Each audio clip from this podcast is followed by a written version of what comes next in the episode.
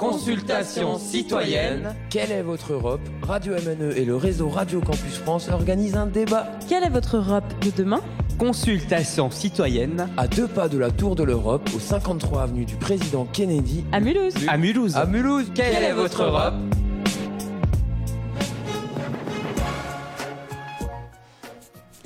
Euh, en vue des élections européennes, des consultations citoyennes sont organisées afin de donner la priorité à l'expression directe des Français sur le thème Quelle est votre Europe? Le réseau Radio Campus France initie plusieurs débats et rencontres euh, aux quatre coins de la France auxquels tous les citoyens et citoyennes sont conviés. Le but de ces consultations, c'est de donner la parole au plus grand nombre afin de pouvoir faire remonter les préoccupations, solutions envisagées par les Européens pour leur Europe. Donc le réseau Radio Campus France a été labellisé par le ministère des Affaires étrangères et de l'Europe pour organiser ces consultations citoyennes. Mais ces consultations citoyennes s'organisent à travers toute l'Europe pour permettre aux citoyens de s'engager et de débattre. Et ce soir, ce vendredi 12 octobre, c'est donc à Mulhouse, sur les ondes de Radio MNE, qu'on vous propose d'élever votre voix afin de provoquer ce débat euh, autour des questions euh, de l'Europe et ses différentes thématiques. Donc d'abord, merci à toutes euh, et à tous d'avoir répondu présent autour de ce plateau et débat public. Bien, merci. Bon, je me présente, Michel Muller, je suis un des animateurs de Radio, Radio MNE et je suis très heureux d'avoir été euh, choisi pour lancer ce débat, justement, comme le disait Nino, en perspective des élections européennes de, de, mai prochain. En France, aura lieu le 26, le 26 mai. Et euh, ce sont quand même des élections euh, importantes qui se passent dans une période euh, compliquée pour l'Europe, puisque on, a pu voir des sondages qui, ont été faits très sérieux, entre autres par Sciences Po, Fondation Jean Jaurès et Ipsos, qui montrent que les Français ont une image assez dégradée de euh, l'Union européenne. Euh, c'est même assez dramatique chez certains, puisque c'est la déception pour plus d'un tiers des Français, et surtout chez les, plus âgés. Euh, mais même chez les jeunes, c'est une indifférence pour un quart des juniors. Et pire, même toutes les politiques publiques menées par l'Union européenne sont jugées négativement. Euh, l'action de l'Europe n'est approuvée dans aucun domaine euh, auprès des, Français. Donc la, charge est lourde. Euh, donc il ne faudrait évidemment pas que les élections européennes soient uniquement empreintes de ces sentiments-là. Alors est-ce que autour de la table, vous avez d'autres aspects à avancer sur, sur l'Europe? Est-ce qu'on peut dire que cette Europe, tous ces gens-là se trompent, que l'Europe c'est très très bien, il n'y a aucun, aucun problème et c'est quand même de ce côté-là qu'il faudra que, l'avenir de chacun d'entre nous, chacune d'entre nous, se, euh, se dessine. Alors juste encore un, une, euh, une réflexion qui est plus positive. Euh, en fait, les, les, Français sont majoritaires à 58%. c'est quand même pas extraordinaire, mais quand même, vu les autres chiffres, 58% on, prend. eh bien, ce, juge globalement ce, se, considère favorable au projet européen, mais, mais, avec un mais, pas tel qu'il est actuellement mis en place. Donc voilà en, gros euh, résumé ce que les Français apparemment euh, pensent de, de l'Europe à travers cette, euh, cette enquête. Alors, voilà, je voudrais avoir euh, votre avis. Il y a ici autour de la table euh, filles, garçons, jeunes, moins jeunes, euh, étudiants, salariés, etc. Donc je voudrais un peu avoir votre, votre, sentiment.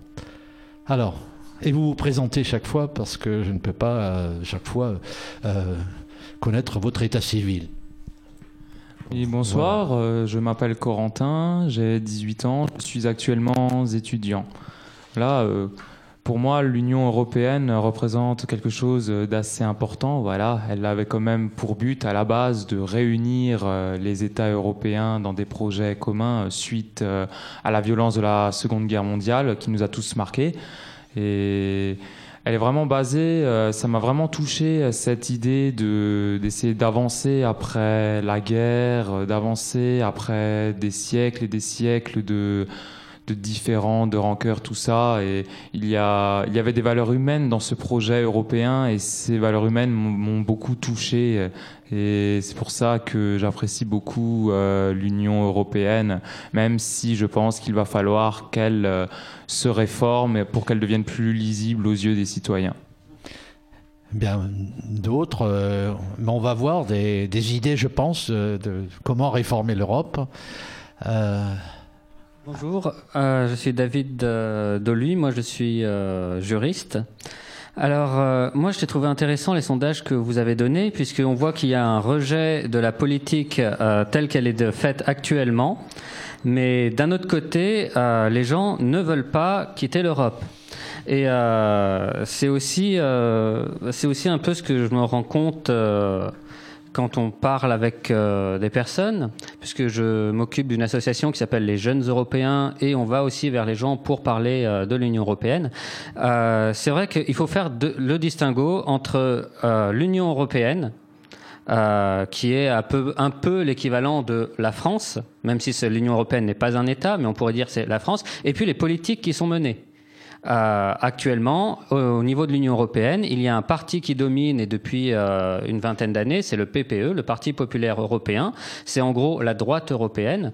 Et euh, donc, s'il y a un rejet de la politique, est-ce que ce ne serait pas un rejet plutôt de la politique de ces partis-là et non un rejet de la politique européenne, enfin du projet européen en général? Voilà, donc je pense que c'est une, une, question qu'on doit aussi avoir parce que si on veut dire euh, on ne veut plus de ce parti, de cette politique-là, bah, c'est simple, il suffit de voter pour quelqu'un d'autre. Si au contraire on veut continuer, bah, on continue sur ce projet-là. Mais je pense pas qu'il faut dire que c'est à cause de l'Europe qu'il y a ça, parce que même s'il n'y a pas l'Europe, après tout, ces partis-là pourraient faire la même politique au niveau national. Vous ne croyez pas que que souvent les, les, les gouvernements des, de chaque pays européen ont une part de responsabilité dans cette, euh, dans cette image négative parce que quand ils font des bonnes choses, euh, c'est grâce à eux. Et quand il, y a des choses qui sont négatives, eh bien c'est à cause de l'Europe. C'est ces technocrates de l'Europe, euh, en oubliant d'ailleurs d'expliquer comment fonctionne l'Europe. Est-ce que quelqu'un peut d'ailleurs peut expliquer un peu comment fonctionne l'Europe avec euh, le Conseil européen? Enfin bref, il faut rappeler à, à, nos, à, nos, à nos auditeurs que aucune décision n'est prise par des technocrates à Bruxelles, mais que c'est chaque fois les conseils des ministres, les conseils des chefs d'État qui prennent les orientations politiques qui sont ensuite mises en œuvre par effectivement une technocratie bruxelloise que l'on peut. Euh, mais bon, comme parfois on, critique les énarques, euh, les énarques en France. Mais les responsabilités politiques, elles ne sont pas. Euh, L'Europe n'est pas quelque chose de d'éthéré. C'est bien incarné par des gouvernements. Donc si on en France pour un gouvernement tel qu'il est, eh bien, il, mènera euh, au niveau européen la même, la même politique. Oui, et d'ailleurs, une fois que les chefs d'État et de gouvernement sont élus euh, et que la Commission européenne travaille, euh, ils ne sont pas indépendants les uns des autres.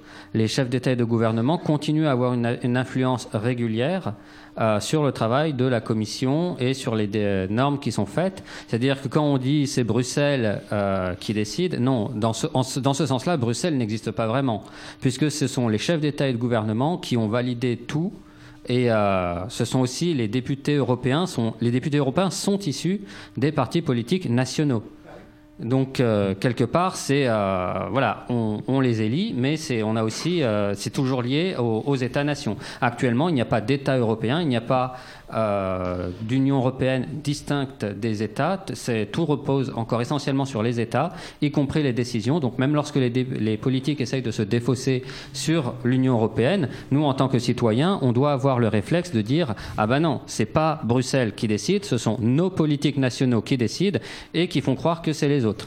Mais ah, euh, Vincent, est-ce que le Parlement européen a un vrai pouvoir? On va voter pour eux, mais est-ce que c'est pas un peu comme en France où c'est le président qui décide d'un peu tout, et puis on a un Parlement godillot qui est là et qui vote les lois qui sont décidées par l'exécutif? Est-ce que vraiment le Parlement pèse dans la politique européenne?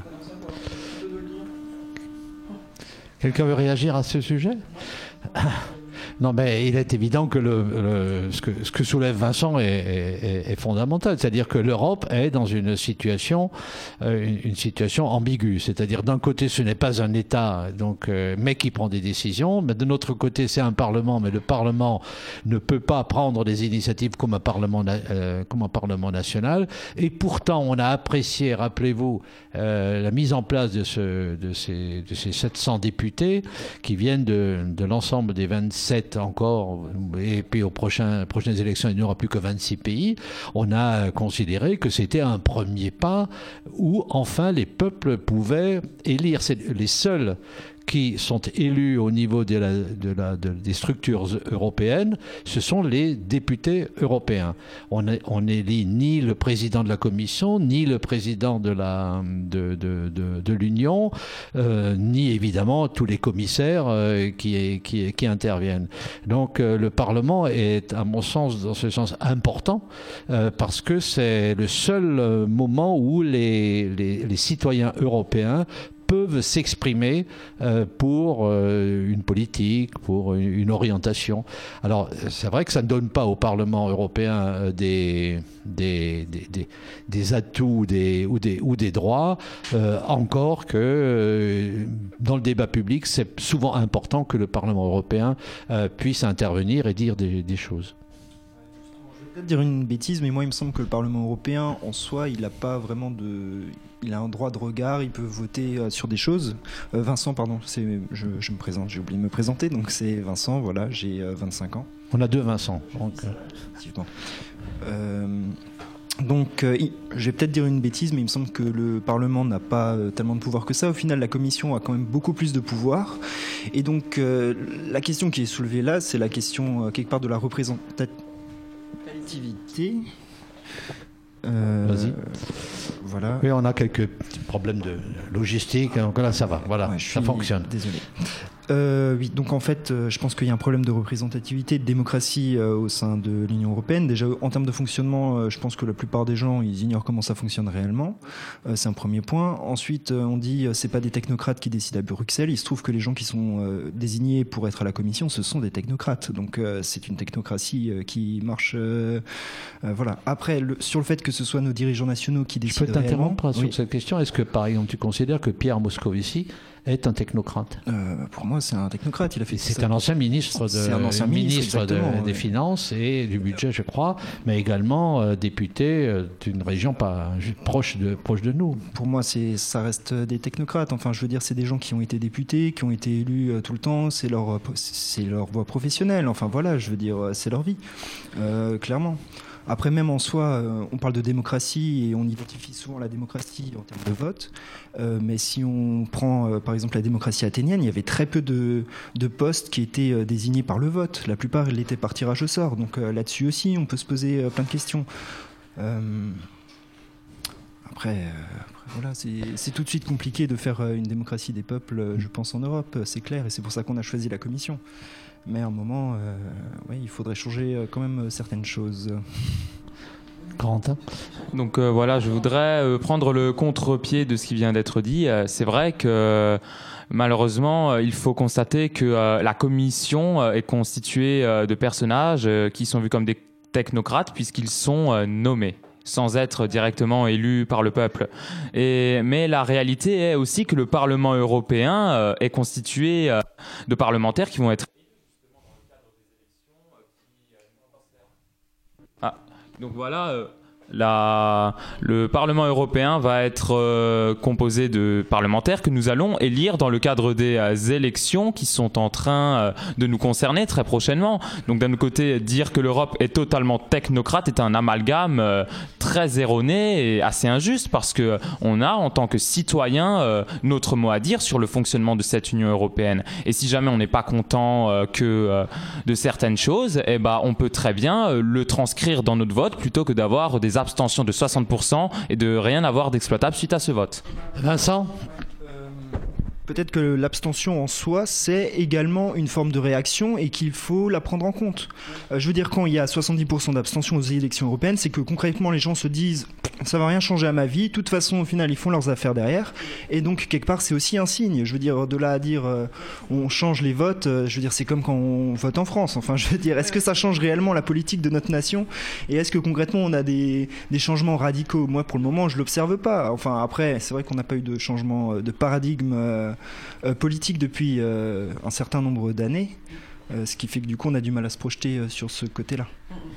Juste une, petite euh, réflexion. Si on continue comme ça, il y aura 80% d'abstention parce qu'on dit oui, technocrate, politique, etc. Moi, j'ai envie de poser la question, mais concrètement, l'Europe, pour vous, ça sert à quoi? Ça vous aide? Au contraire, ça vous dessert? Qu'on puisse dire, euh, voilà, ça, ça me plaît, ça, ça me plaît pas. Parce que sinon, on va faire un débat peut-être trop euh, stratosphérique. et puis, il n'y a pas beaucoup de femmes qui ont parlé encore. Hein. Euh, merci Vincent. Donc, euh, je suis assez de ton avis. Euh, peut te présenter? Sophie, voilà, Sophie, citoyenne mulhousienne. je suis. C'est vrai que quand on entend un peu le début du débat, on comprend aussi pourquoi c'est compliqué, parce que en rentrant dans ces discussions euh, politique ou euh, je pense que c'est ce qui fait peur à, nos, à, nos, concitoyens et on se pose peut-être pas assez la question du pourquoi euh, pourquoi pourquoi l'Europe? Qu'est-ce qu'on veut de l'Europe? Pourquoi? Voilà moi j'ai bien aimé le début de Corentin quand il parlait de valeurs de valeurs parce que pour moi l'Europe c'est vraiment des valeurs et c'est vrai que hum, j'ai peut-être l'impression qu'on parle trop vite sur justement ces, discussions politicienne, en tout cas de technique, on va dire, hein, et que, euh, manque cette discussion de savoir euh, à quoi, à quoi doit nous servir cette Europe et pourquoi, pourquoi on a envie ou pas de l'Europe. Oui, mais est-ce que je peux rebondir sur ce que tu viens de dire? Est-ce que euh, il est assez normal? Il y a des élections euh, dans six mois ou huit mois. Ce sont des partis politiques qui vont présenter des candidats.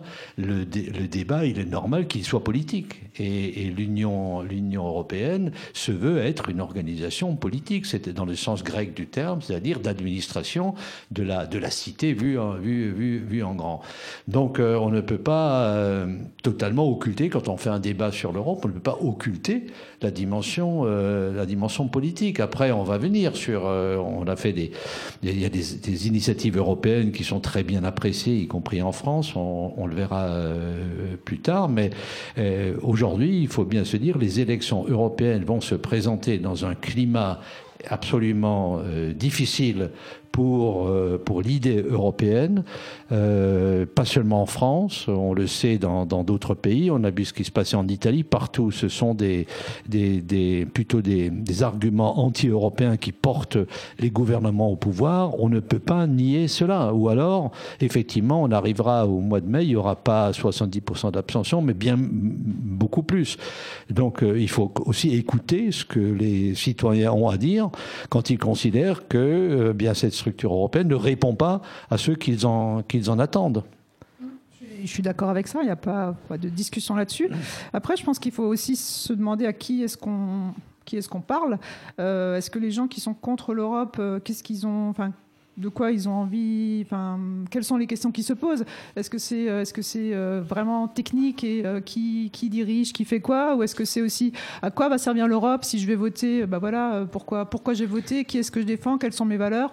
Moi, j'ai l'impression que ça peut être en gardant bien sûr ce côté qui est important euh, de, technique, de commission, etc., etc., euh, de ne pas oublier aussi que les gens ont envie d'un autre discours et de ne pas les perdre non plus avec des, euh, discours au-dessus peut-être de, de, ce qu'ils ont envie d'entendre, même si ça reste important et je suis la première à dire qu'il faut, qu'il faut parler de ça aussi. Alors, les, sondages sont, ce qu'ils sont, mais dans ce même sondage, on a demandé quelles étaient les principales préoccupations des Européens, pas seulement euh, des, Français. Et euh, qu'est-ce que vous pensez qui arrive en premier euh, C'est quoi la première? L'écologie, l'environnement. Non? Non, c'est pas loin. non. Le chômage? Non. L'emploi? Non. La... L'immigration? Oui.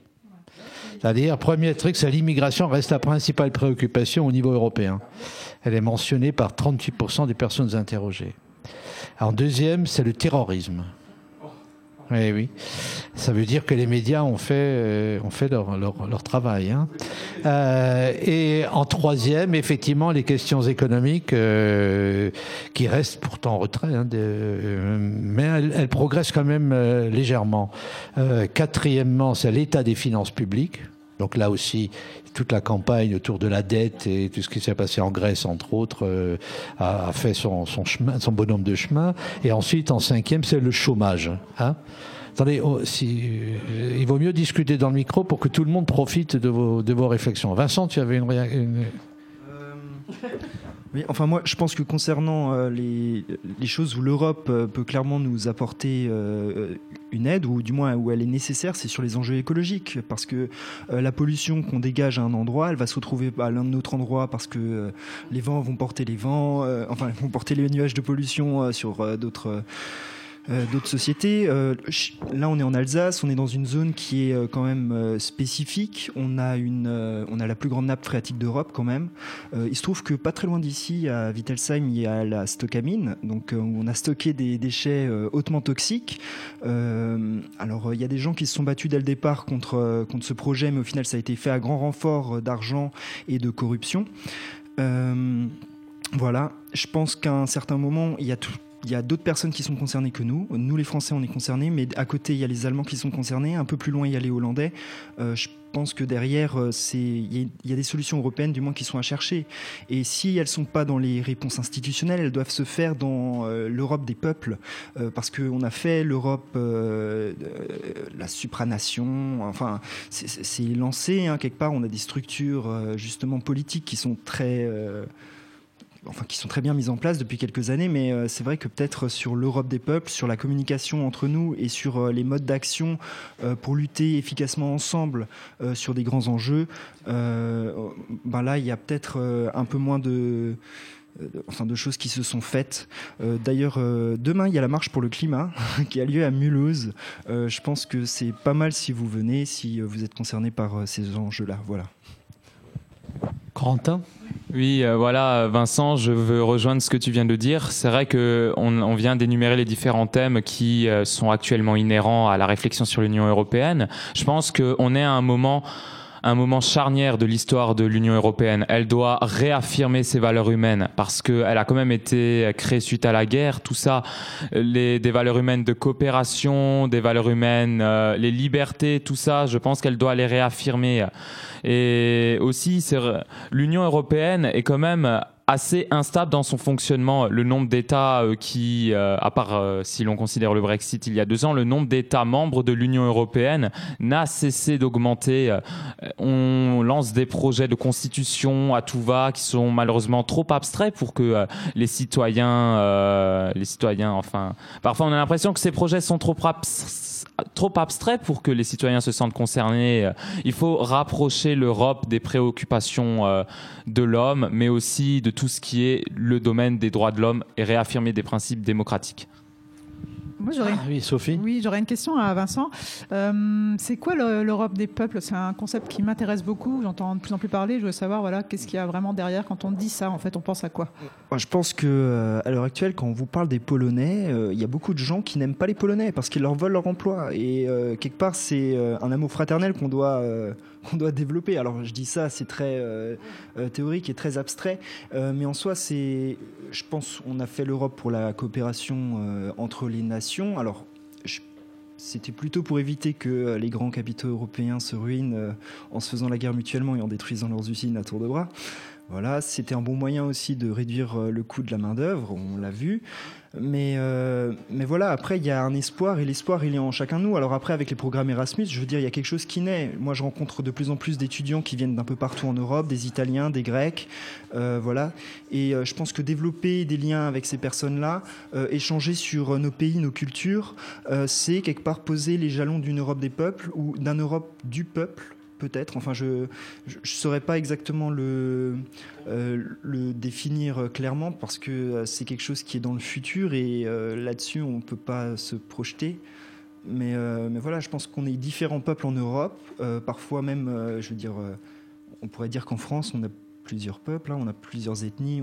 D'un côté, euh, on se retrouve avec des Bretons qui ont une, identité euh, culturelle qui est très forte, euh, les Alsaciens qui ont une identité culturelle, mais il y a d'autres régions qui défendent aussi leur identité. Et quelque part, de la même manière qu'on a fait la France, bon, à, grand renfort de carnage et de guerre, faudrait peut-être faire, faudrait peut-être faire une Europe qui soit unie au niveau des, des gens, quoi. Voilà. On essaie de construire l'Europe, mais sans, euh, sans guerre, donc ça prend beaucoup plus de temps et c'est beaucoup plus difficile. Euh, c'est intéressant de parler de l'Europe des peuples aussi. Euh, dès la base, le projet européen, il avait été porté par des associations. Au sortir de la de la de Seconde Guerre mondiale, il y a eu par exemple un manifeste qui a été fait par Altiero Spinelli en Italie qui appelle à créer une Europe unie euh, une Europe fédérale, une Europe, un seul État européen, et plusieurs associations, euh, dont le Mouvement européen par exemple, ont été créées, et euh, ce sont ces associations qui ont euh, poussé les politiques à, à, à entrer en contact les uns avec les autres dans différents pays et à lancer et euh, le projet européen. Les pères fondateurs ont leur inspiration de, du mouvement associatif euh, en France, en Italie, en Allemagne euh, et aux Pays-Bas. On va pas faire un débat historique parce qu'on pourrait, Alors, on pourrait en débattre parce que certains te diront, mais non, c'est le, c'est la communauté européenne du charbon et de l'acier qui a été à la base, donc l'Europe est partie sur des bases fausses dès le début puisque c'était uniquement économique.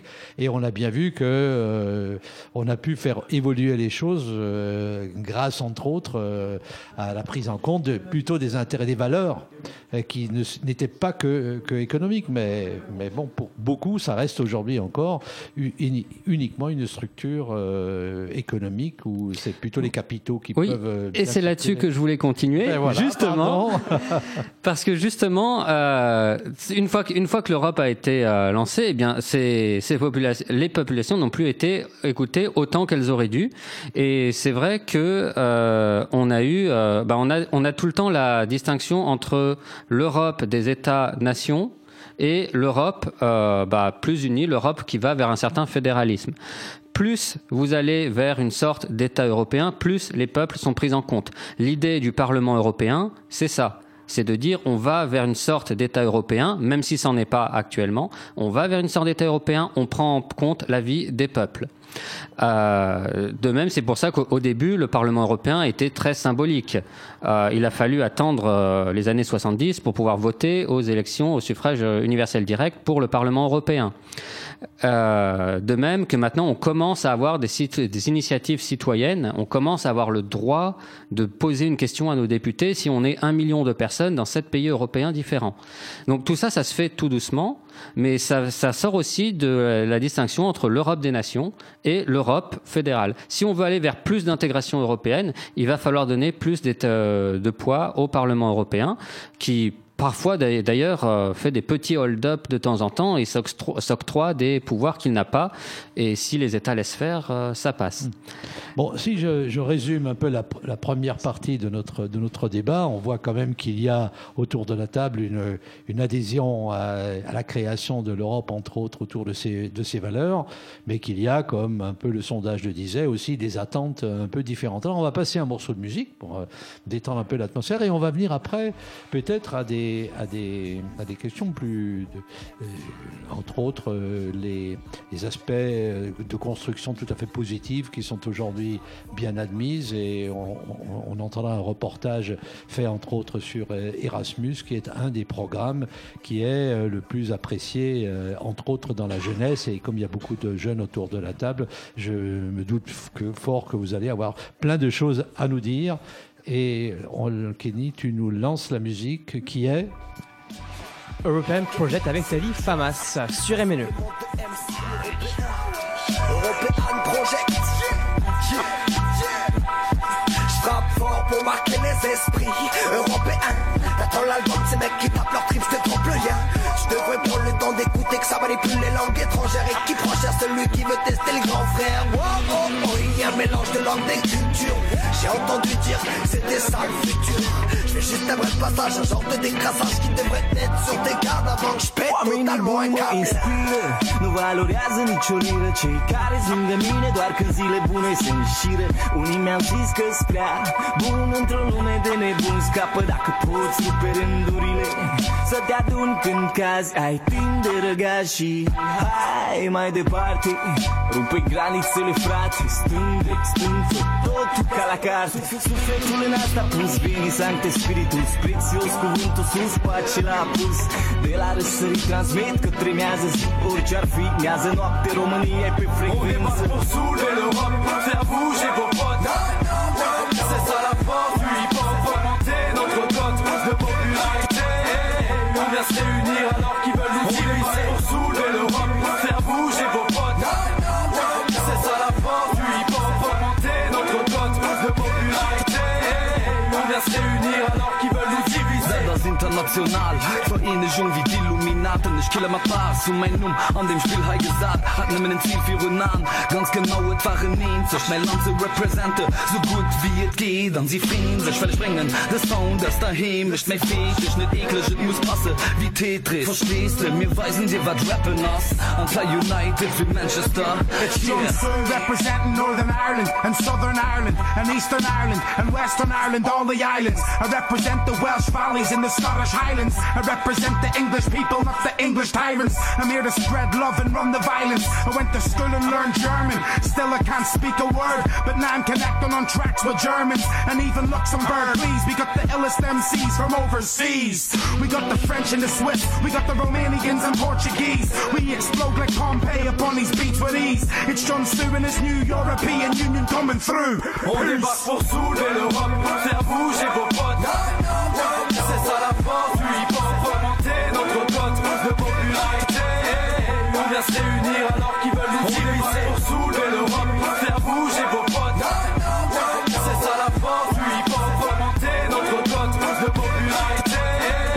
vient se réunir alors qu'ils veulent nous diviser Notas pobre Estás a disparar sem mira? Peço ajuda se nada muda E confirma. Olha o veneno tão muda Faço-lhe uma lipoaspira nisto Estado só vacilo Só são amigas do meu skill. Eu sei bem fiquei pesado Desde que perdi os skills. Nega E é bem da gente a falar mal do neném Mas hoje moda instante É porque um dia mesmo estás Wir sind alle umgeben vom Machthaberwischen Egomanen, die sich ja im Endeffekt irgendwie hier die Wege bahnen Um andere zu versklaven, doch du hast gar nichts zu sagen Und musst doch meine Lasten trotzdem hier tragen Hey, Fragen über Fragen, ich werfe sie über Bord. Politiker, Volksmord und Kriege direkt vor Ort. Hey, wir geben dir hier Friedensrap in dein Ohr Für Europa und den Weltfrieden, da bin ich geboren. Und es geht raus an jeden Portugiesen, Spanier und Italiener. An jeden Engländer, Belgier, Franzose. An jeden Luxemburger, Schweizer und Däne. Und was ist los bei den Rumänen? Los bei den Rumänen? On débarque pour soulever l'Europe Faire bouger vos potes. C'est ça la force du hip-hop Augmenter notre cote. De popularité On vient se réunir alors qu'ils veulent nous diviser Pour soulever l'Europe Faire bouger vos potes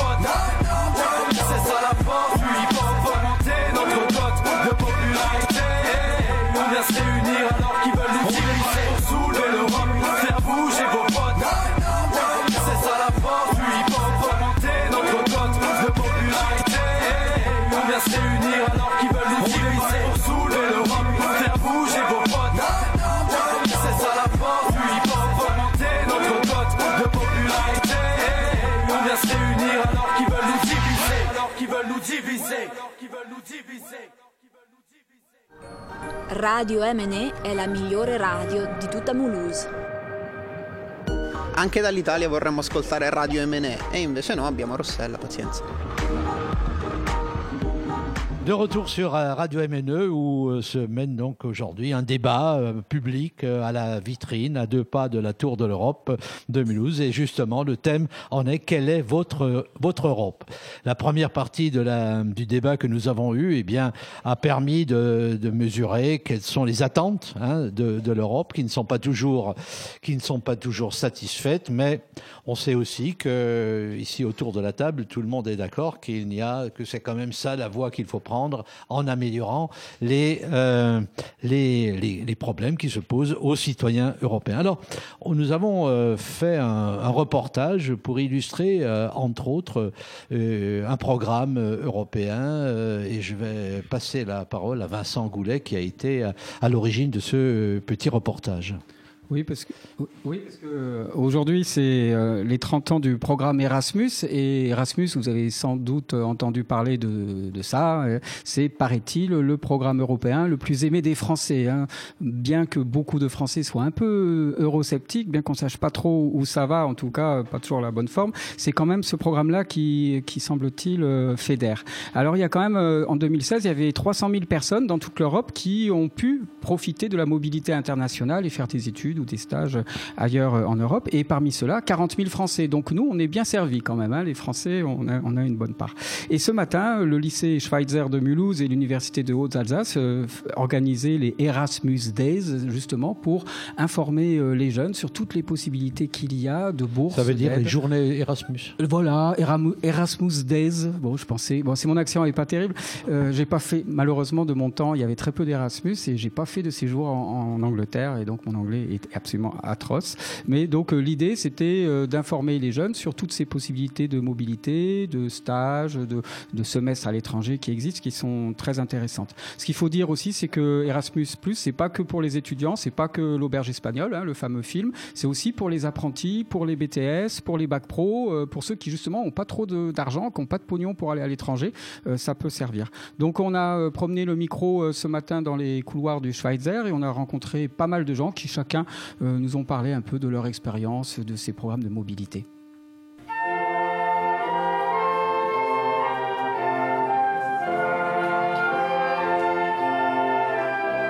Äh, Ich heiße Elidona Yusufi. Äh, Ich bin in den BTS Commerce International. Und heute, was machen Sie? Heute präsentiere ich Erasmus. Est-ce que Erasmus est réservé aux bons élèves? Pas du tout. Erasmus, c'est vraiment, en fait, c'est une chance qu'on donne à tout le monde. Et c'est ça qui est bien. Parce que c'est pas comme si on regardait euh, la personne, ce qu'il a eu comme note, etc. Ce qu'on regarde, c'est est-ce qu'il est volontaire, est-ce qu'il est prêt à apprendre. C'est ça qu'on cherche. Alors, je m'appelle Davnichi Hind et je suis au lycée Schweiter. Est-ce que c'est une priorité pour vous de faire un stage à l'étranger? Euh, ben oui, pour euh, découvrir de nouvelles cultures. pour découvrir de nouvelles cultures, euh, apprendre la langue plus vite. Il n'y a rien de mieux d'être dans, dans le pays en question. Vous apprenez quelle langue actuellement Euh, arabe et anglais. Et vous voulez aller dans quel pays Euh, ça dépend. Je suis plus intéressée par le Canada, Émirats arabes ou l'Angleterre. Nadia Amata, donc professeure en BTS Commerce International, et je suis en charge de la mise en œuvre du programme Erasmus au lycée Schweitzer. Alors, euh, moi, je gère, je, je gère pardon, les, les- les stages à l'étranger, donc c'est-à-dire en Europe et hors Europe. Nous avons pas mal de stages aux États-Unis, Australie, Canada. En Europe, euh, les destinations les plus prisées par nos étudiants, Royaume-Uni, forcément pour la, la question de la langue, l'Allemagne, mais il faut quand même savoir, alors Allemagne, euh, Suisse, avec lesquels nous travaillons aussi, Euh, Autriche, on n'a pas. hein. Euh, mais alors, on a une grande, grande difficulté aujourd'hui, depuis plusieurs années, c'est qu'en fait, il est très difficile de placer nos étudiants dans des entreprises allemandes. Pourquoi cette réticence des entreprises allemandes Alors, je pense, hein, par rapport au retour que nous avons eu, c'est que les, entreprises allemandes, non pas qu'elles elles refusent nos étudiants euh, français, c'est pas ça, mais elles prennent euh, à cœur la mission d'encadrement des stagiaires. C'est-à-dire que quand elles acceptent un stagiaire, c'est pour s'en occuper, pour les former, et donc elles vont dédier une personne quasiment euh, euh, sur l'ensemble, sur toute la durée du stage, euh, à l'encadrement de- du stagiaire. Donc, c'est pour, pour l'entreprise allemande, c'est un véritable investissement d'accueillir un, un stagiaire.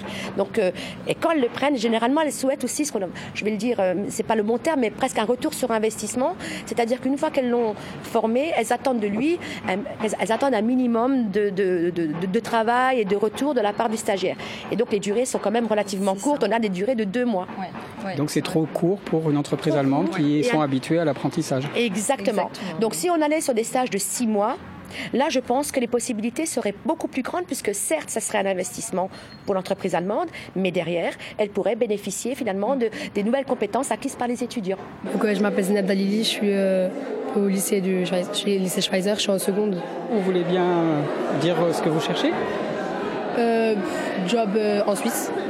Et donc je demandais si un CV, euh, CV il pouvait s'écrire, genre si on prend du côté allemand, ben, si on devait faire la lettre de motivation en français ou bien en allemand. Donc euh, ça dépend après si tu prends du côté allemand, ben, tu écris, tu- on écrira la lettre euh, en allemand. Et si c'est côté français, donc on écrira, on écrira le CV en français. C'est pour vous-même de trouver un job d'été?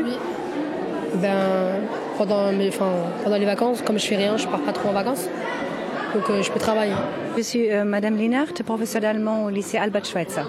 Je me heurte à la difficulté euh, euh, qui est la suivante. Euh, mes, euh, mes élèves et mes étudiants n'ont pas très envie de traverser la frontière pour faire autre chose que remplir le caddie chez DM.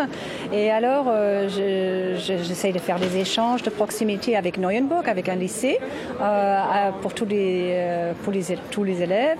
Et je vais avec eux à l'orientoscope, warum nicht, pour qu'ils aient la possibilité de trouver peut-être un stage ou un job d'été euh, là-bas. Pourquoi cette réticence des jeunes Mulhousiens à franchir le Rhin? Euh, je ne sais pas si ça a des origines historiques euh, avec la Deuxième Guerre mondiale. Je, je ne sais pas, ça, ça paraît très très loin. Mais je sens une, une- réticence. Euh, certains élèves peut-être aussi disent ah, c'est trop proche, c'est pas, pas la peine d'y aller, c'est pas assez exotique. Euh, mais voilà, ils ne voient pas les opportunités, euh, c'est-à-dire le, le marché du travail qui est très favorable, le manque de, de- de personnel en Allemagne, le- la démographie, etc.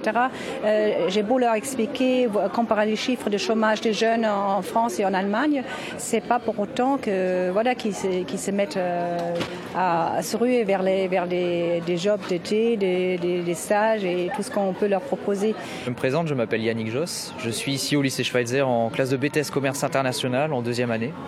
Et euh, donc j'ai effectué un stage à l'étranger euh, en Suisse d'une durée de deux mois. C'était avec le dispositif Erasmus? Alors euh, malheureusement non, c'était pas avec le dispositif Erasmus, puisque euh, c'est depuis peu qu'ils ont décidé justement de- d'exclure la Suisse du dispositif Erasmus, ce qui est quand même euh, enfin dommage étant donné que chaque année beaucoup d'étudiants allaient euh, en Suisse. On sait que la vie est très chère là-bas et ce stage permettait justement aux plus démunis et aux gens classiques de pouvoir justement payer ce stage-là, puisque c'est quand même des frais qui coûtent extrêmement cher. Moi, c'est Bouchy Kotman. Donc, j'ai pour mon stage à l'étranger, je l'ai fait en Suisse. Euh, en fait, je suis parti en Suisse parce qu'au niveau de la culture, euh, là-bas, c'est ils ont une culture de, de euh, tournée vers le travail. Ils sont ponctuels, même si on pourrait on pourrait croire que la Suisse est un pays frontalier et que euh, leur culture et leur manière de vivre pourraient, pourraient se ressembler à la nôtre. Euh, quand, lorsqu'on y vit vraiment, on s'aperçoit que leur culture est vraiment différente. Euh, ils sont vraiment, vraiment travailleurs. Euh, au niveau de l'entreprise, c'est une entreprise euh, de matériel de bureautique et d'informatique. Donc, euh, durant mon stage, j'ai appris beaucoup de choses, notamment la rigueur dans le travail, la ponctualité et, et c'est- un beau pays. Voilà pour ce, euh, voilà pour ce reportage dans le cadre de notre débat public ici à, la vitrine sur euh, quelle est votre Europe? Donc là, l'exemple euh, du programme Era- Erasmus. Alors, euh, est-ce que je peux vous poser une question Vous, n'avez pas le sentiment que tout le monde ne sait pas très bien euh, euh, ce que c'est qu'Erasmus Parfois, on a tendance, certains pensent que c'est une ANPE au niveau euh, européen pour trouver des jobs. Euh, ça a quand même une ambition un peu plus importante, Erasmus, non? Corentin? Oui, euh, avoir ce, programme, c'est quand même une euh, superbe opportunité d'échange pour euh, des jeunes, des étudiants, mais aussi comme euh, l'on l'a dit pendant le reportage, des apprentis, tout ça, c'est une super belle opportunité professionnelle, mais aussi culturelle. On peut découvrir des peuples qui sont certes très proches de chez nous, euh, mais on peut découvrir de nouveaux modes de vie, de nouvelles spécialités culinaires, de, un art de vivre, des coutumes. Je trouve que c'est vraiment très joli. Il y a un aspect humain dans ce programme Erasmus. C'est vraiment basé sur l'échange et ça ouvre de nouveaux horizons et c'est vraiment une très belle, euh, une très belle, euh, une très belle aventure que l'Union européenne a introduite euh, dans ce programme. Sophie? Oui, donc moi je voulais témoigner parce que j'ai eu la chance de, de, il y a quelques années, il y a pas assez longtemps, mais d'être euh, donc un- une étudiante Erasmus en Allemagne, euh, à Finningen, Schwenningen pendant une année. Et euh, bah, euh, je peux témoigner que c'est vraiment une expérience qui est euh, qui est extraordinaire dans le sens où, euh, bien sûr, euh, bah, on apprend beaucoup de choses euh, du point de vue scolaire, mais aussi du point de vue des mentalités, des différences de mentalité entre les pays. Après avoir étudié quelques années en France et être allé en Allemagne, les, les cours sont donnés de façon différente et je pense qu'on apprend à réfléchir différemment en justement s'ouvrant à d'autres moyens d'éducation. J'ai eu la chance d'étudier après en Angleterre pendant une année parce que j'ai pris le goût justement à, à cette ouverture d'esprit et je pense que c'est une vraie chance pour les, pour les jeunes aujourd'hui de pouvoir euh, profiter de ça. Vincent, je m'adresse un peu au sociologue là, qui connaît bien les deux rives du Rhin. Euh, cette prof d'allemand qui, disait en gros les, les jeunes Mulhousiens n'ont pas d'appétence à aller en, Allemagne, etc. En plus, invoquant la Seconde Guerre mondiale, est-ce que qu'il n'y a pas là des stéréotypes absolument extraordinaires qui sont bien loin de l'esprit Erasmus, qui est justement celui de donner l'occasion de surmonter ces a priori euh, euh, historiques qui j'en suis pas sûr, aujourd'hui ne doivent pas absolument peser dans l'esprit des jeunes Français. Oui, elle, le dit, elle le dit elle-même. Les, les, aspects historiques sont peut-être pas majeurs. En revanche, ce qu'elle dit et qui, je crois, est assez juste, c'est que c'est pas malheureusement pas très exotique pour des Alsaciens d'aller justement à Willingen-Schwenningen, qui est juste de l'autre côté de la forêt noire, enfin pas très loin. C'est pas voilà, c'est pas très sexy. Et quand on dit à ses copains, ah bah ouais, je suis allé dans le Pays de Bas de faire un Erasmus, on dit bah ouais, moi je suis allé en Australie, moi je suis allé à Londres et tout. Et donc il y a ce côté-là parce que l'Allemagne est souvent mal connue et on voit pas à quoi, en quoi c'est un pays différent, qui a sa propre culture, qui a son art de vivre, a une vraie qualité de vie, tout ça c'est très mal connu. Et la plupart des gamins qu'on a interviewés ce matin, eh ben, ils ne jurent que par la Suisse. Hein. Tous ont fait, la plupart, on, fait des, on préfère faire un stage en Suisse pour mettre le pied en Suisse et après avoir le haut salaire que plutôt aller en Allemagne où, bon, bah, c'est bien, c'est peut-être sympa, mais on n'aura jamais les mêmes revenus. Donc ici, euh, c'est un peu compliqué. Et euh, Erasmus, euh, tu le disais tout à l'heure, c'est une foire à tout. On ne sait pas trop finalement à quoi ça sert. C'est devenu très compliqué parce qu'il y a eu la fusion de différents programmes, euh, l'Erasmus tel qu'on connaît, que tu as fait d'un point de vue universitaire, mais aussi les bourses de, Da Vinci, les, pour, les, pour les apprentis. Il y a même maintenant les adultes qui peuvent prétendre à des programmes Erasmus. Donc, si vous ne savez pas quoi faire dans la vie, allez toujours voir Erasmus. Ils vont trouver quelque chose pour vous, quoi. Qui que vous soyez, grand, jeune, jeune voilà, quel que soit votre âge. D'autres réactions? Oui, présente. Euh, c'est Lionel. Euh, donc c'est malheureusement, je vais contredire Vincent. Euh, J'habite de l'autre côté du Rhin. C'est le jeu. Hein, J'habite de l'autre côté du Rhin. J'ai fait Erasmus il y a 20 ans à Florence. J'ai rencontré mon épouse allemande. J'habite de l'autre côté. Je travaille à Mulhouse, donc je fais régulièrement l'aller-retour. Euh, je, je, ressens qu'il y a beaucoup plus d'appétence des Allemands vis-à-vis -vis de la culture française, vis-à-vis -vis de l'Alsace, que l'inverse. Que Et je pense qu'en en, en échangeant avec les uns les autres ici, euh, le, le, passé, l'histoire euh, est euh, la cause principale. je pense que les, les, bah, grands-parents ont pu parler, parler à leurs enfants et ensuite à leurs petits-enfants des, difficultés qu'ils ont pu endurer durant, durant les, les, deux guerres. le, aussi, le, je pense que le, côté malgré nous est encore très ancré en Alsace.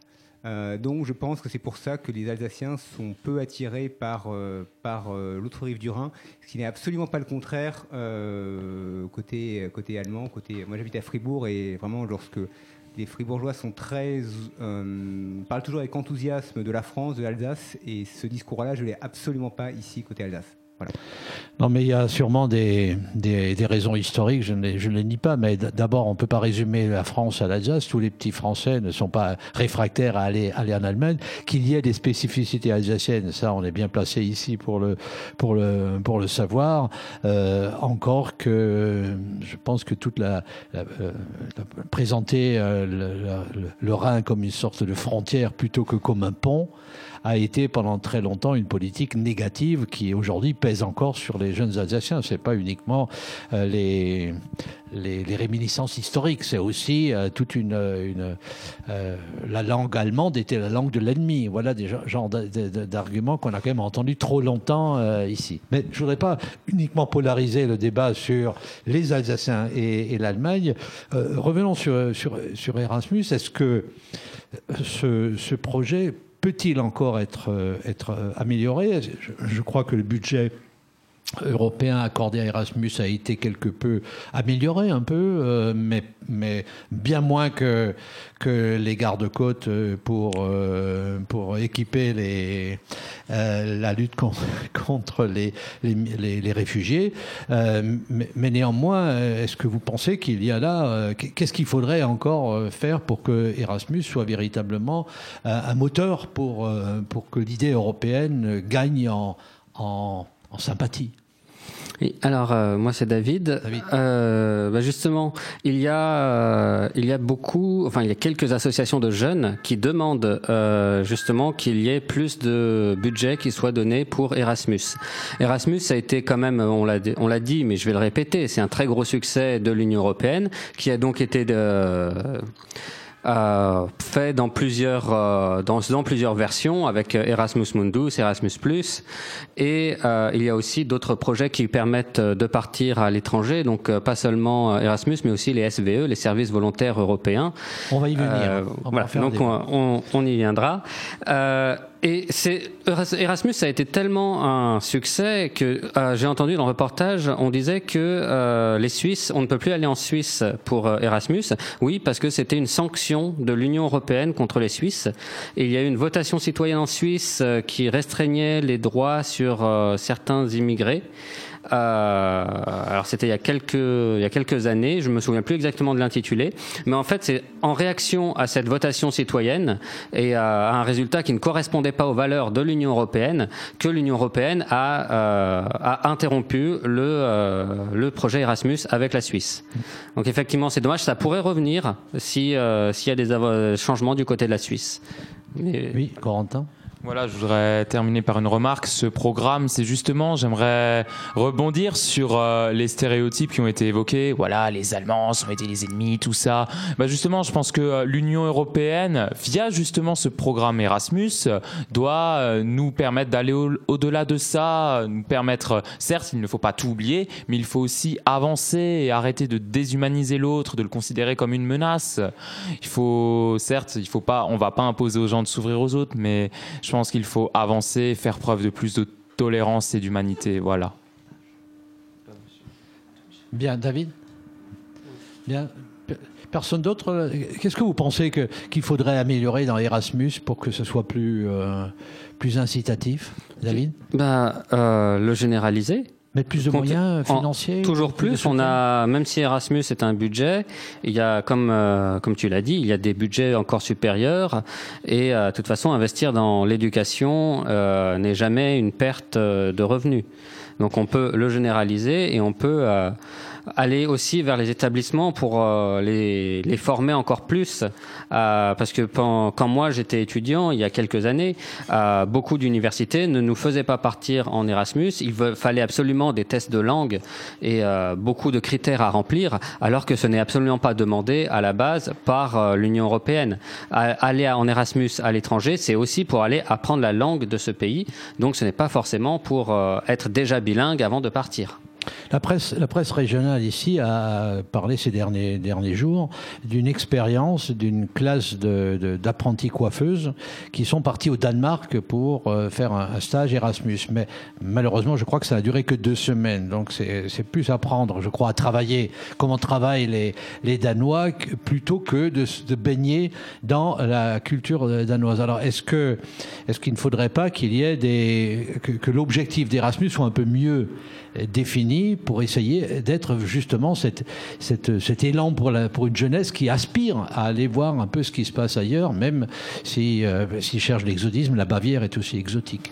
Oui, il faut à peu près deux mois dans un pays en immersion pour vraiment être un peu à l'aise. Même si on n'a pas un super niveau quand on rentre, au bout de deux mois, quand on a parlé tous les jours, et peut-être notre camarade nous en parleront, on, est déjà plus à l'aise. Et ce qui est très important, c'est que les milieux populaires, ceux qui ont des parents qui sont pas fortunés, ben, ils s'emparent de ce dispositif Erasmus. Il est fait aussi pour eux. Et il n'est pas question que ça soit que de l'information dans les bons lycées, dans les bons établissements, les, les, bonnes universités. Ça peut être dans tous les bacs, pour tous les bacs pro, pour tous les BTS, pour les DUT, etc.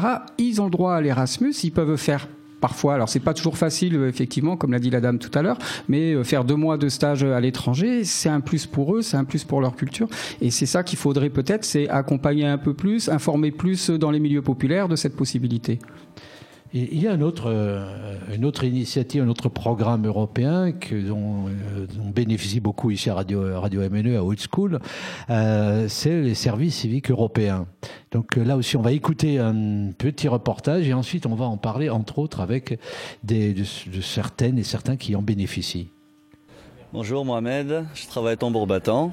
C'est une association qui est basée à la Maison des Associations à Bourzvillers et on essaie d'accompagner les jeunes mulhousiens ou de la région mulhousienne qui souhaiteraient faire du volontariat à l'étranger. Nous, on a un réseau de partenaires dans toute l'Europe. On travaille avec eux, euh, on mobilise des fonds européens pour tout payer aux volontaires. On fait en sorte que tout soit facile, on facilite toutes les démarches administratives, euh, tout ce qui est financier, pour que n'importe qui euh, puisse participer à ça, s'engager à l'étranger dans une mission de volontariat. Qu'est-ce que je peux obtenir comme aide, à la fois financière et logistique, pour partir euh, combien de temps d'ailleurs euh, en Allemagne ou en Suisse ou en Autriche? Alors, Allemagne, Suisse, Autriche ou tout autre pays hein, de toute l'Europe, même les voisins de l'Europe, Sud-Méditerranée, Caucase, Russie, etc. Alors nous, on accueille un jeune, par exemple, qui me dit j'ai envie de faire ça. Il vient nous voir, on discute ensemble, on essaie d'identifier des centres d'intérêt, des missions qui peuvent l'intéresser, et selon euh, le- les centres d'intérêt du volontaire, on va lui trouver un de nos partenaires dans un pays qui fait euh, ce que lui souhaite faire. Euh, une fois qu'on l'a identifié, on l'aide à rédiger un CV, une lettre de motivation. Une fois sélectionné, on commence tout ce qui est administratif, les enregistrements, etc. Ça, on s'occupe de ça, hein, on décharge euh, de volontaires de tout ça. Ensuite, on lui achète un billet d'avion. On l'envoie sur place. Il est accueilli à l'aéroport ou à la gare, euh, tout dépend. Il est accueilli par la structure d'accueil, notre partenaire. Il est emmené chez lui, il est hébergé, on lui file à manger, on lui donne de l'argent de poche, il est assuré et il est encadré par l'équipe de l'association ou de la collectivité qui l'accueille pour euh, l'aider dans la prise en main de ses fonctions. On le forme s'il faut, etc., etc. Voilà. Tout est fait pour que ça soit smooth. Votre prénom Florian. Vous venez de quel pays De l'Autriche. Alors warum ein Freiwilligdienst in Frankreich? Äh, naja, das hat mehrere Gründe. Ähm, einer der Hauptgründe ist, dass man in Österreich einen Militärdienst machen muss und es aber ebenfalls möglich ist, einen, ähm, ähm, EVS zu machen, einen Europäischen Freiwilligendienst zu machen und in meiner Ansicht nach ist das eben um einiges mehr wert als äh, ein paar Monate beim Militär in Österreich. Und warum Frankreich? Warum nicht Frankreich? Nein, Spaß. Aber na, Frankreich taugt mir einfach. Die Sprache habe ich in der Schule gelernt und äh, das finde ich wunderschön, die Sprache. Ouais, c'est le premier Autrichien qu'on accueille, euh, Florian. Et peut-être à travers ce premier partenariat, peut-être qu'on pourra envoyer des, des Mulhousiens là-bas. Ça veut dire qu'il faut quand même déjà un partenariat pour envoyer un jeune de Mulhouse euh, dans le pays. Euh, C'est-à-dire qu'on n'envoie pas quelqu'un n'importe où juste comme ça. En général, on, on l'envoie dans une association qu'on connaît, avec laquelle on a travaillé ou qu'on a rencontré lors d'un séminaire de contact. Il y en a quelques-uns par an qui permettent aux associations de toute l'Europe de se rencontrer. Et avec l'Autriche, c'est la première fois. J'espère que ça sera un bon début. Combien de temps dure un service volontaire européen? Ça peut être euh, alors minimum deux mois, maximum 12, ça c'est la théorie, mais en général on envoie un volontaire pour un minimum de six mois parce qu'il y a tellement de travail autour et puis le volontaire ne peut pas juste dégager deux, deux mois de- d'une année et puis aller revenir. euh, voilà. En général on planifie ça sur une année scolaire. Bien, donc voilà, deuxième euh, exemple de programme européen positif euh, envers la jeunesse. Euh, alors, on a des, des amis autour de la table qui, ont, qui bénéficient de ce, de ce programme. Alors, vas-y. Euh, je m'appelle Cemre. Et je, je suis arrivée à Mulhouse juste euh, il y a un mois et je viens de Turquie. Et je fais mon volontariat ici, euh, chez Tambour Batan. Et euh, j'aide euh, au travail quotidien de, de cette association. Et Et alors donc, euh, est-ce que tu avais un bon niveau de français quand tu es rentré Ça va mieux? Tu as pu progresser? Euh, oui, je suis ici pour améliorer, mais euh, c'est un peu difficile à l'oral. Euh, mais, Et tu restes pour combien de temps? Pardon? Tu restes pour combien de temps? Euh, Pour une année. Une année. Ouais. Et donc, on peut faire aussi donc, des échanges et des services volontaires en Turquie, en Macédoine, dans, dans tous les pays d'Europe, mais au sens large, hein, pas que l'Union européenne. Et pourquoi tu choisis la France? En fait, pour le, pour- euh, mon premier but, c'était d'améliorer le français. Euh, donc, j'ai choisi la France. Euh, il y a aussi euh, beaucoup d'opportunités pour les, pour les études. Euh, je, projette, je projette euh, de faire un master ici en France. Et c'est pourquoi il faut améliorer le français. Et, ouais. Tu pratiques combien de langues? Je pratique combien? En fait, euh, quatre avec le turc. Oui, donc euh, turc, le turc, l'anglais, anglais. le français et le flamand. Le Ouais, flamand. C'est intéressant, ouais. J'étais euh, une étudiante d'échange en, en Belgique quand j'avais 18 ans. Ouais. Est-ce que cette question de la, de la langue est un, est un moteur euh, important de Vincent? Parce que euh, un- on a maintenant euh, l'habitude de dire il y a, y a une langue universelle qu'on appelle le globish. Euh, donc euh, Shakespeare chaque fois se retourne dans sa tombe quand il entend parler ça. Mais bon, on arrive à, s'entendre. Mais est-ce qu'il n'est pas important de maîtriser la langue euh, des langues différentes, des langues des, différents pays? Parce que la langue, ce n'est pas qu'un moyen de communication, c'est aussi un- une culture, c'est aussi une manière de penser. Si on veut revenir sur euh, le témoignage de Florian, l'Autrichien qui était dans le petit sonore, en fait, lui, sa première motivation, hein, pour ceux qui ne sont pas germanophones, c'était euh, d'échapper au service militaire. Parce que en Autriche, euh, le service militaire existe encore. Et donc, pour ceux qui veulent pas faire, faire un service volontaire, c'est un moyen de ne pas le faire. Mais évidemment, la deuxième raison qu'il avance, d'ailleurs, il parle très bien français. On a été un peu méchant avec lui de pas montrer quand, quand il parle français. Mais c'est pour, par amour de la, de, la, de la vie française, de la culture française, etc. Donc après, moi, je sais pas, j'ai jamais fait de SVE, ça n'existait pas à mon époque. Peut-être qu'il y a- d'autres jeunes euh, autour de la table qui ont des expériences comme ça, d'aller euh, euh, d'une façon ou d'une autre euh, dans un pays étranger et on peut leur demander la- l'avis sur leur motivation. Oui, Vincent? Euh, en l'occurrence, j'ai pas encore fait de SVE, mais euh, je connais Mohamed, on en a déjà parlé et je pense que euh, je vais en faire un, ouais. Voilà, j'ai rencontré plusieurs volontaires européens euh, dans le cadre de mes activités euh, multiples et variées. Euh, et à chaque fois, j'ai des très bons contacts avec eux. Ils m'ont fait que des bons retours, donc je me dis que voilà, partir ailleurs en Europe, ça peut être une, une très bonne option. Et quel pays t'attirerait Alors, euh, sur le pays, euh, pour le moment, je ne suis pas fixé. Disons que je suis encore sous contrat, je vais terminer mon contrat et d'ici là, j'aurai sans doute une idée. Hmm. Après, euh, je parle déjà allemand. Est-ce que je vais aller en Allemagne pour améliorer mon allemand ou est-ce que je vais essayer d'apprendre une nouvelle langue? Je pense que c'est. Bon, ouais. c'est en réflexion. Voilà. Voilà.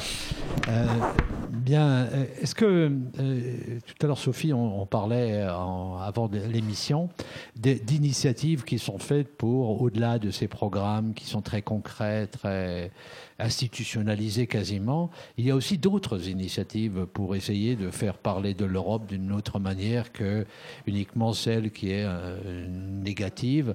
Euh, C'est entre autres des initiatives que tu parraines. Est-ce que tu peux nous parler de, de ces initiatives comme Run for Europe, etc. Euh, oui, bien sûr. Euh, donc, euh, nous, avons organisé, donc Lionel qui est à côté de moi et moi-même, et toute une équipe en fait de bénévoles franco-allemands en 2017. euh, bah, en réponse en fait à ce qui se passait aussi autour de nous, euh, le Brexit, Trump et puis et puis ici le FN qui était vraiment bien positionné. On a on a souhaité mettre en avant l'Europe parce que pour nous ça reste vraiment important pour défendre ces fameuses valeurs dont, je parlais avant. Et donc, on a organisé en 2017 la première course de Run for Europe, euh, qui est une course qui, qui, qui relie en fait l'Allemagne et la France, dont le départ est à, à Breisach en Allemagne et qui arrive à Neuf-Brise. Enfin, ouais, ça dépend de la. Mais enfin, on, a, on arrive en France et on revient en Allemagne. Donc, vraiment, le but, c'est de En passant de par Bri- les deux Voilà. Brisac, quoi. C'est ça. Et le but, c'est vraiment de relier les deux pays. Et c'est un symbole fort, euh, ben, justement, pour l'Europe et pour dire euh, qu'il y a des choses positives qui se passent en Europe, qu'il y a des gens aussi qui défendent l'Europe parce que les discours négatifs, on les entend beaucoup plus que les discours positifs. Et donc, on est vraiment euh, moteur sur, euh, voilà, sur les citoyens qui sont pour l'Europe, qui savent qu'elle n'est pas parfaite, qui savent qu'il faut, faut, voilà, faut la perfectionner, mais qui vraiment souhaitent la conserver. Et en parallèle, donc, euh, je vais peut-être laisser Lionel en parler. euh, on est un partenaire de l'association Pulse of Europe, euh, qui est plutôt allem- Enfin, je vais laisser Lionel prendre la parole sur ce, sur ce point. Lionel Oui, donc Pulse of Europe, c'est une euh, association, un mouvement qui a été lancé en Allemagne il y a, il y a deux ans, à Francfort, euh, en réaction à, à l'élection de Trump. Donc c'était deux, un couple. Un couple d'Allemands qui s'est dit euh, effectivement, euh, waouh, il faut que je, il faut que je, fasse quelque chose. Euh, J'entends euh, que les discours qui sont euh, qui vont dans le sens du repli sur soi, la fermeture des frontières. Euh, nous, on est vraiment totalement opposés. On a envie de, de, de- de construire des ponts entre les pays et, et, euh, en premier lieu défendre l'Europe telle qu'elle est. Donc, ils ont commencé par euh, se réunir à deux sur une place à Francfort et puis euh, le mouvement a essaimé partout en, en- en Allemagne et en Europe. Et courant l'année dernière, au pic, au moment des élections françaises, il y avait, à mon avis, chaque euh, le, dimanche qui a précédé les élections, il y avait quelques dizaines de milliers d'Allemands, Français, Italiens, euh, Hollandais qui étaient euh, à manifester sur, des places pour, l'Europe, pour montrer leur attachement à l'Europe. Donc on, ce mouvement est assez, bien développé à, Fribourg. On se réunit tous les hum, premiers dimanches de chaque mois. On, réunit entre 200 et, et 1500 personnes. Euh, et on souhaite, on a l'idée, euh, Sophie et moi, de, le lancer également à Mulhouse, parce que effectivement, il y a hum, un énorme, euh, un énorme travail à faire afin de, convaincre euh, un, grand nombre de personnes euh, de, de la nécessité de poursuivre euh, la construction de l'Europe, euh, car c'est, ce- ce- selon moi et selon nous, le seul avenir possible pour, euh, bah, pour nous, pour nos enfants. Et, et j'ai absolument pas. j'avais lu, et c'est pour ça que je m'étais lancé dans, dans, dans la sauce, il y a deux ou trois ans, un article de Jacques Attali qui disait bah, si l'Union européenne explose, dans 30 ans, 40 ans, il y aura nouveau une guerre entre la France et l'Allemagne. J'ai des, en- des enfants qui sont français et allemands et je, c'est ce qui m'a mis en mouvement. Voilà, je, ne souhaite absolument pas qu'ils puissent connaître une guerre, euh, qu'ils soient impliqués dans une telle histoire. Je pense qu'elle est, possible. Euh, donc, euh, il est impératif pour moi de d'insister sur ce que l'Europe nous a a apporté et le principal apport c'est 70 ans de paix, ce que l'Europe n'avait jamais connu dans l'histoire. On- a commencé cette émission, on va aller vers la, vers la fin là, puisqu'on arrive au, terme.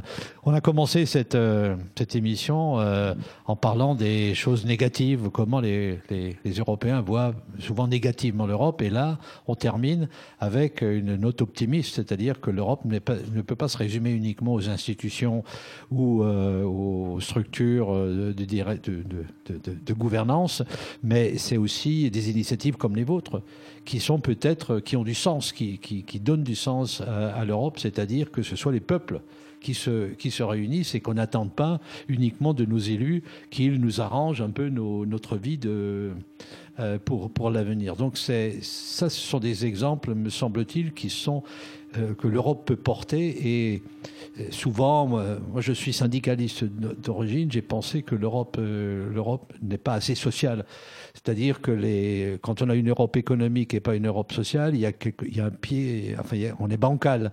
Euh, or, c'est entre autres euh, uniquement au niveau européen qu'on pourra régler ces problèmes de, euh, de différences sociales euh, dra- dramatiques. Et, je pense que les syndicats devraient plus travailler ensemble, les associations devraient travailler plus ensemble sur des choses aussi concrètes que vous venez de nous, le dire et qui sont effectivement, euh, qui portent espoir pour que les peuples effectivement agissent. On termine pas, on termine cette émission dans l'action. C'est quand même une, une bonne bonne manière de conclure. Lionel, tu veux Oui, encore je poursuivre. et David aussi. Je veux poursuivre sur ce que vous disiez. Euh, effectivement, vous parlez d'Europe sociale. Euh, effectivement, je pense que les programmes Erasmus, les échanges ont du sens. Bien sûr, il faut donner un sentiment euh, d'appartenance européen. Mais tant qu'il n'y aura pas de volonté à ce que les pays riches de l'Europe puissent porter soutien aux pays du sud de l'Europe, euh, tant qu'on n'aura pas ça, on, on sera toujours euh, face au risque d'explosion de l'Europe. Voilà. Voilà un bel, un, bel, euh, un, un beau défi. Euh, David? Oui, c'est. Je vois qu'il y a- il y a plusieurs actions qui se font, c'est très bien. J'en avais euh, un petit peu entendu parler, c'est vrai, euh, l'été dernier. Euh, par contre, je fais partie aussi d'une association euh, qui s'appelle les Jeunes Européens. Et euh, nous commençons sur euh, Mulhouse depuis l'an dernier à, à faire des activités. Sinon, nous sommes présents dans toute l'Europe euh, et dans beaucoup de villes en France. Et euh, justement, nous, nous faisons aussi, alors, euh, sans, nous faisons un petit peu de mobilisation autour de l'Union européenne et notamment de l'explication. Euh, nous intervenons dans les écoles pour parler de l'Union européenne. Nous faisons des simulations de Parlement européen pour que les citoyens en général puissent comprendre comment fonctionne le Parlement européen, les institutions de l'Union européenne et euh, aussi des quiz euh, assez régulièrement euh, sur Mulhouse. C'est en général au Café Montaigne. Et voilà, le prochain aura lieu d'ailleurs, j'en profite pour le dire, le mercredi qui vient, donc mercredi 17 octobre à partir de 20h15.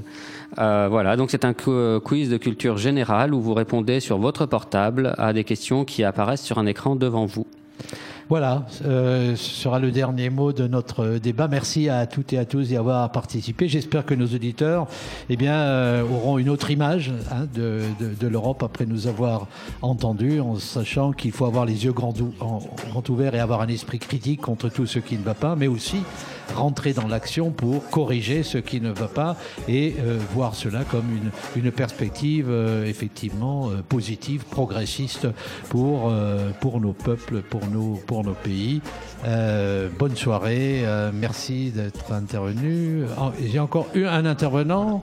Euh, juste pour rester dans une note très positive et de dynamisme et de mobilisation citoyenne, demain il y a la marche pour le climat à Mulhouse. Tu nous Voilà. l'avais déjà dit, mais bon, je le redis. que tu nous- que On n'était pas en direct, couche. du coup, voilà, il faut pas oublier. Très bien. Voilà. Merci soirée. à toutes et à tous. Bo- Bonne soirée. Bonne soirée à nos éditeurs. Merci à la technique. Merci Kenny. Merci Ninon de nous avoir organisé tout ça. Et puis à très bientôt sur, euh, sur euh, Radio MNE. Consultation citoyenne. Quelle est votre Europe? Radio MNE et le réseau Radio Campus France organisent un débat. Quelle est votre Europe de demain? Consultation citoyenne. À deux pas de la Tour de l'Europe, au 53 avenue du Président Kennedy. À Mulhouse. À Mulhouse. À Mulhouse. Quelle, est votre Europe?